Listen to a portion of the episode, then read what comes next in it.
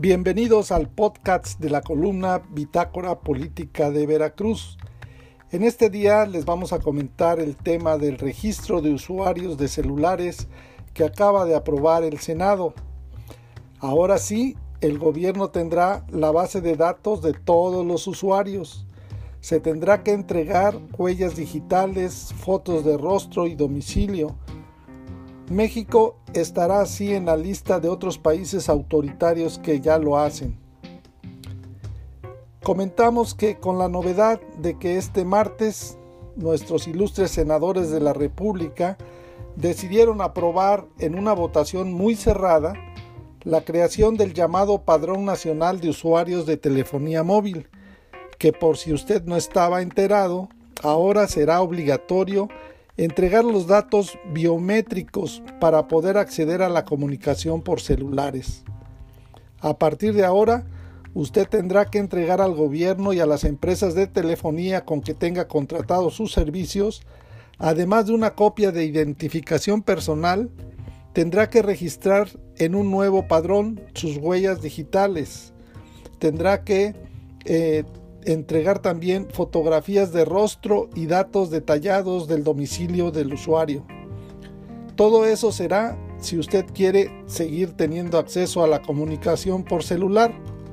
Nada más imagínese su vida sin el famoso celular.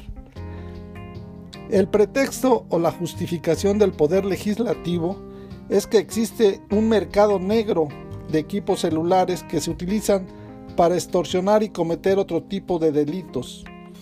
Aunque de acuerdo con los especialistas en el tema, no existe evidencia de que los registros de tarjetas SIM para el uso de la línea móvil contribuyan a la reducción de los delitos. En México existen ya más de 126 millones de líneas móviles registradas a finales del año pasado. Hay que recordar que no es nada nuevo ese intento por tener un registro nacional de usuarios de telecomunicaciones, el famoso Renault, que fue desechado en el año 2011 luego de que casi nadie se registró.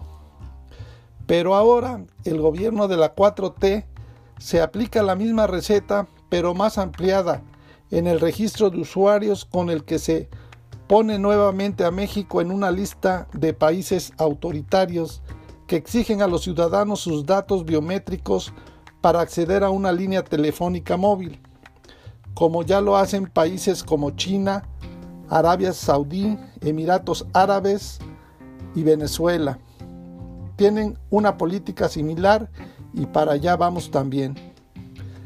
Hay que recordar que las bases de datos personales de instituciones bancarias u organismos como el Instituto Nacional Electoral han sido puestos a la venta en varias páginas de Internet.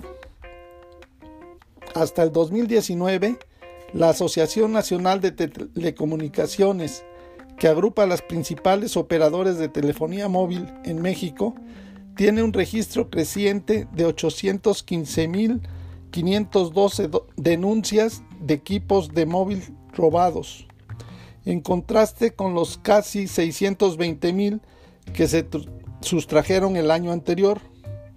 Por eso, con esta ley, se promueve que se roben más celulares al no poder registrarlos y por lo tanto que haya más crimen porque la mayoría de las líneas no se usan para delitos. Pero ¿acaso las autoridades federales no están enteradas de que la mayoría de las llamadas extorsión y robos de datos bancarios se hacen desde los distintos centros penitenciarios, en donde al parecer no hay ningún control y los reclusos pueden estar llamando con toda tranquilidad sin que sean incautados sus aparatos de comunicación.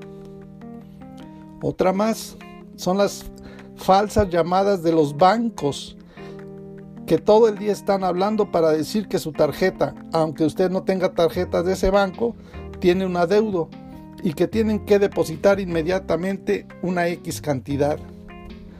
Otro sistema que utilizan para extorsionar vía teléfono celular es el mandar un mensaje de texto para avisar que su tarjeta de crédito ha sido utilizada para pagar un costoso artículo.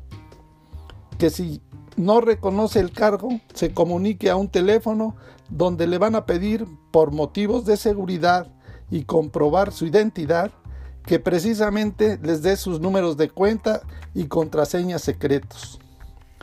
Es ahí donde se deberían de enfocar nuestras autoridades para investigar y detectar a los delincuentes de cuello blanco que están extorsionando con toda libertad a quienes se dejan. Y si no puedes o no quieres registrar tus datos, te van a desconectar. Este nuevo padrón condiciona la huella digital de los usuarios que ya cuentan con una línea.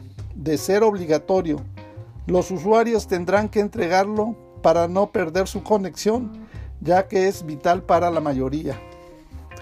Pero la buena noticia es que no todo está perdido, pues si los señores legisladores aprobaron la creación de ese padrón, que es violatorio de las garantías individuales de los ciudadanos y de los derechos humanos, seguramente que tanto los particulares como las empresas habrán de emprender varios procesos de amparo para evitar que se tengan que entregar y puedan ser usados sus datos biométricos. Empezando por el elemental derecho de la comunicación, así como la presunción de inocencia. Son algunas de las garantías individuales que podrían comprometer este padrón. Y como el asunto habrá de llegar hasta la Suprema Corte de Justicia de la Nación, a ver si ya saben quién, no se le ocurre también que igual que ahora lo pretende hacer con el Instituto Nacional Electoral, el INE, por no aprobar a sus compinches candidatos, vaya a proponer también la desaparición del máximo tribunal judicial. Contáctanos en nuestras redes sociales www.bitácorapolítica.com.mx.